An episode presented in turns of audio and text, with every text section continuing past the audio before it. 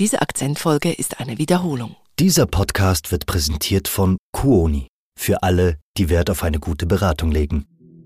NZZ Akzent.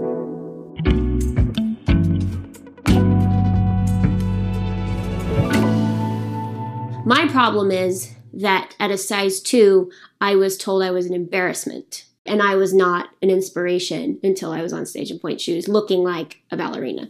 Nathalie, wen hören wir da? Wir hören Catherine Morgan, eine berühmte amerikanische Balletttänzerin, die gerade davon erzählt, wie sie aus dem Miami City Ballet ausgeschlossen wurde, weil sie der Kompanie zu dick war. Wie stark darf eine Ballerina von der Norm abweichen? Mit dieser Frage bricht Catherine ein Tabu in der Ballettwelt. Nathalie Wenger hat Catherines Geschichte verfolgt.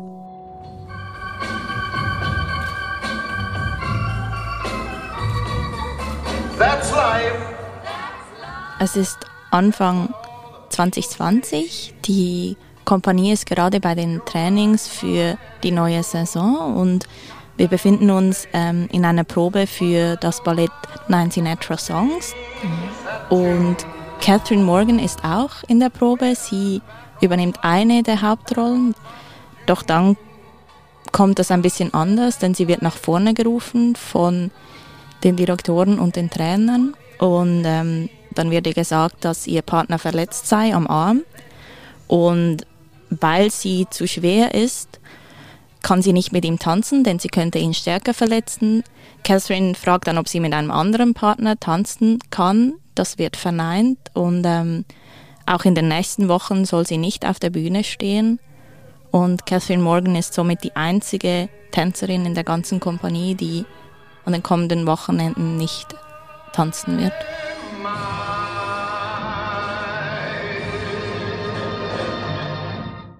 Jetzt habe ich in Vorbereitung für unser Gespräch viele Videos von Catherine angeschaut und ich muss sagen, wunderschöne Ballettvideos, wie sie sehr grazil tanzt auf den Spitzen und diese Frau ist einfach schön und schlank.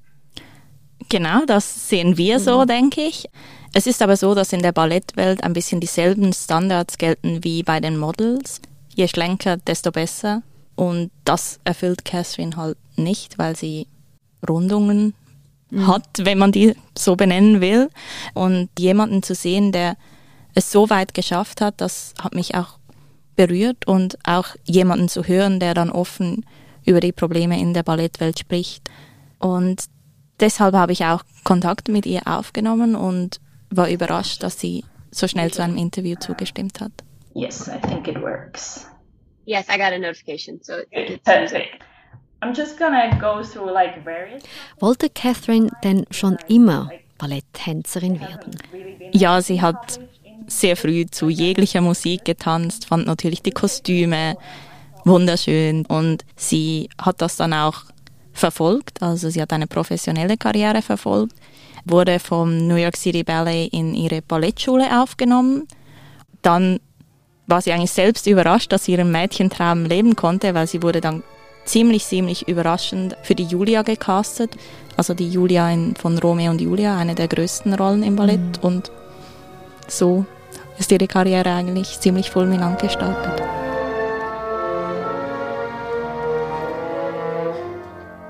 Catherine Morgan zeichnet sich eben gerade durch ihre Aura aus, durch ihr schauspielerisches Talent und ihr damaliger Chef Peter Martins, der Chef des New York City Ballets, prognostiziert ihr eine ruhmvolle Karriere. Sie hat mehrere Hauptrollen in klassischen Ballettstücken und sie startet eigentlich richtig durch.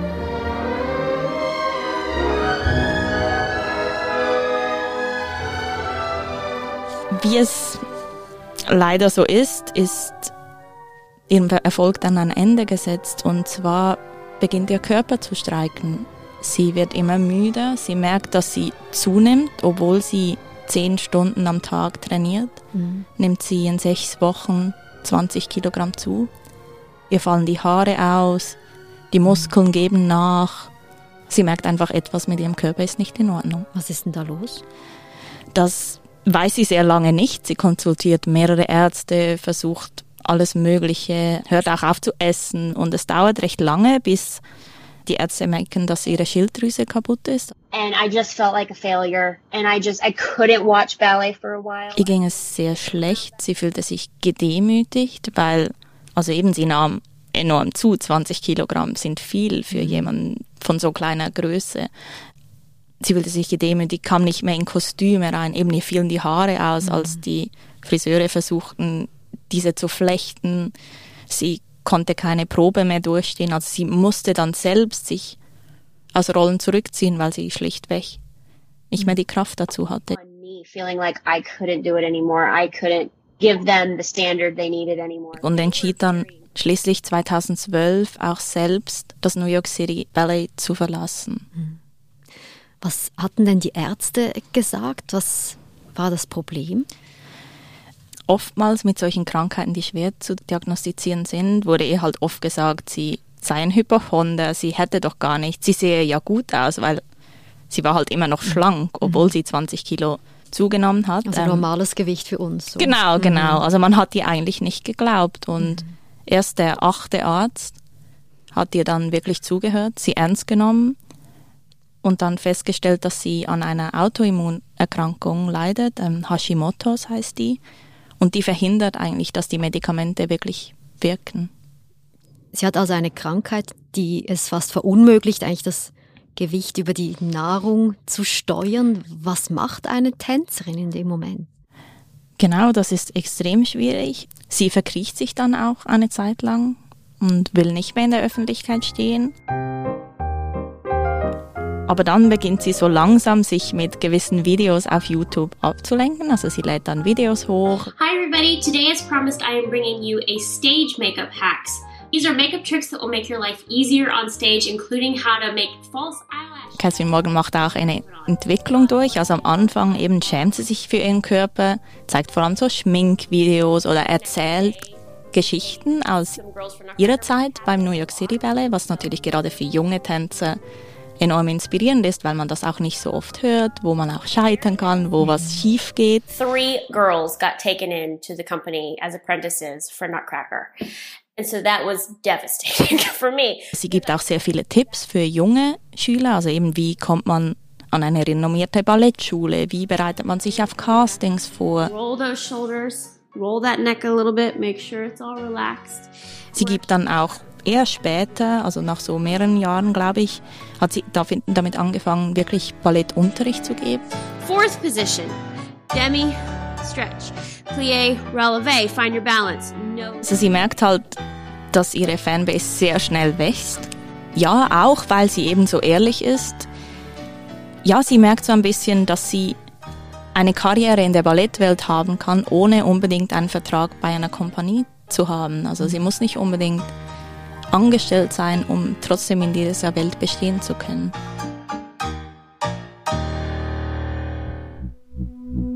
Wir sind gleich zurück. Tauchen Sie ein in die Welt der Reiseträume. Geballtes Reiseknow-how, leidenschaftliche Experten und persönlicher Service machen uns zu Ihrer kompetenten Reisebegleitung in alle Ecken der Welt. Vereinbaren Sie jetzt Ihren persönlichen, telefonischen oder virtuellen Beratungstermin auf quoni.ch und freuen Sie sich schon bald auf Ihre schönsten Tage im Jahr.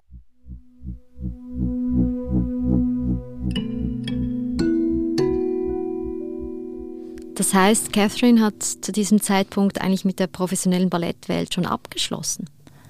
Ja, also sie war da erst 30 Jahre alt, muss man sagen. Und es gab eine Zeit, wo sie tatsächlich damit abgeschlossen hat, hat sie mir erzählt.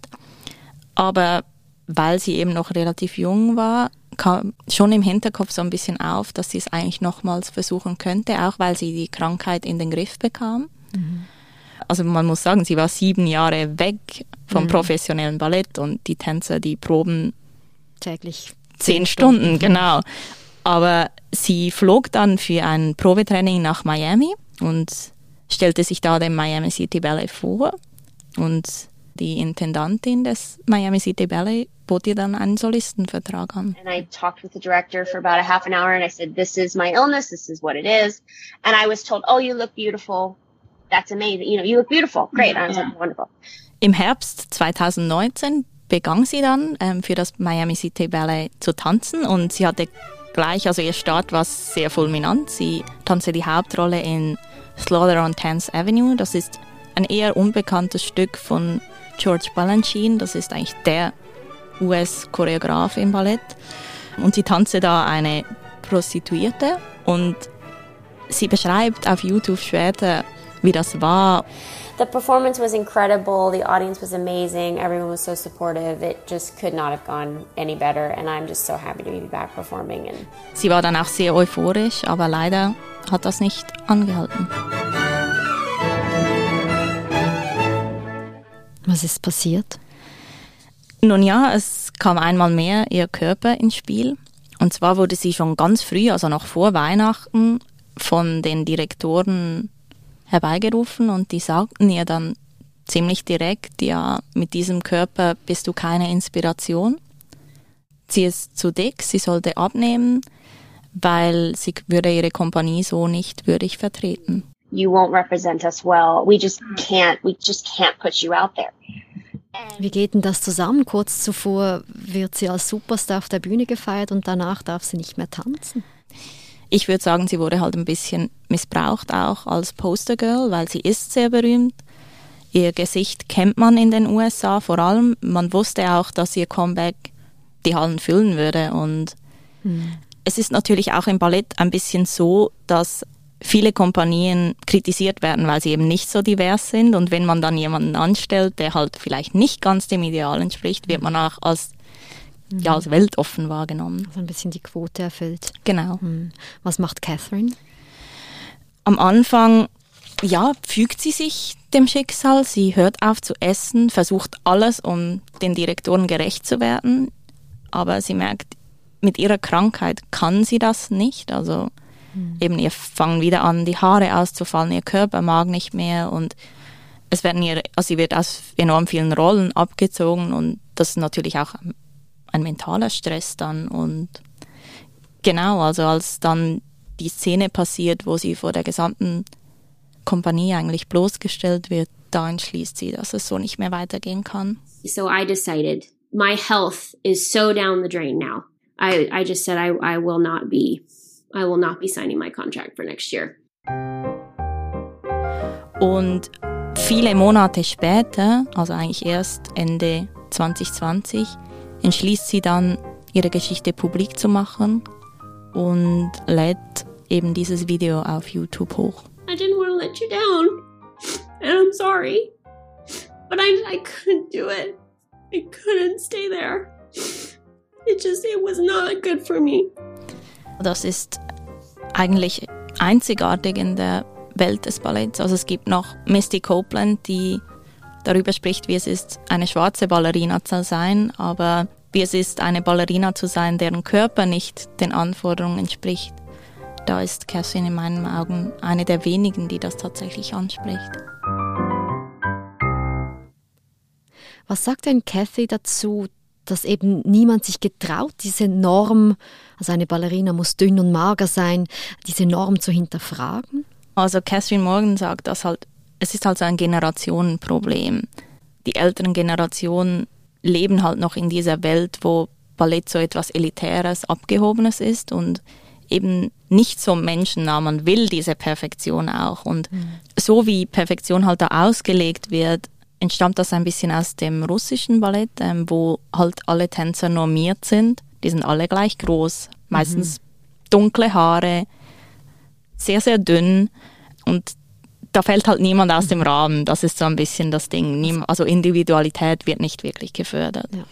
Und heute gibt es viele junge Tänzer, die die verschiedensten Hintergründe haben, ähm, eben auch verschiedene Körper haben. Und sie sagt eigentlich, dass es gerade da durchbrochen werden muss. Also dass man halt bei den jungen Tänzern auch die anstellt, die halt divers sind und nicht mehr auf diese Einheitlichkeit schaut, sondern eher auf Individualität. Und was macht Catherine heute? Ja, für sie war das ein Befreiungsschlag. Ähm, sie hat sehr lange gewartet, bis sie an die Öffentlichkeit ging mit der Geschichte, aber sie sagt selbst, ja, sie hatte jetzt den Mut, weil es, also weil sie damit leben kann, in keiner Kompanie mehr angestellt zu werden. Aber ja, sie hat gesagt, jetzt hat sie endlich wieder neuen Mut und sie will jetzt auch eine eigene Kompanie gründen, wo sie vor allem mit jungen Leuten zusammenarbeiten will und eben gerade das umsetzen will, was sie selbst halt kritisiert eigentlich. Also sie will für Diversität sorgen, also sei das in Bezug auf Körperbilder, aber auch auf Hautfarbe, was auch ein Problem des Ballett ist.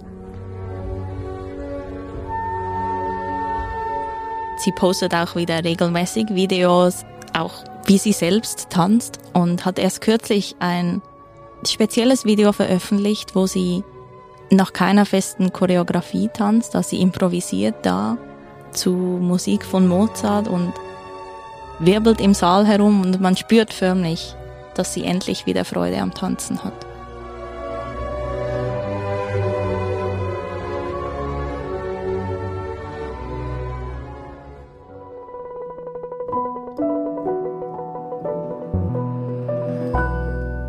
Nathalie, vielen Dank, dass du uns die Geschichte von Catherine nahegebracht hast. Ja, vielen Dank dir. Das war unser Akzent. Ich bin Nadine Landert. Bis bald.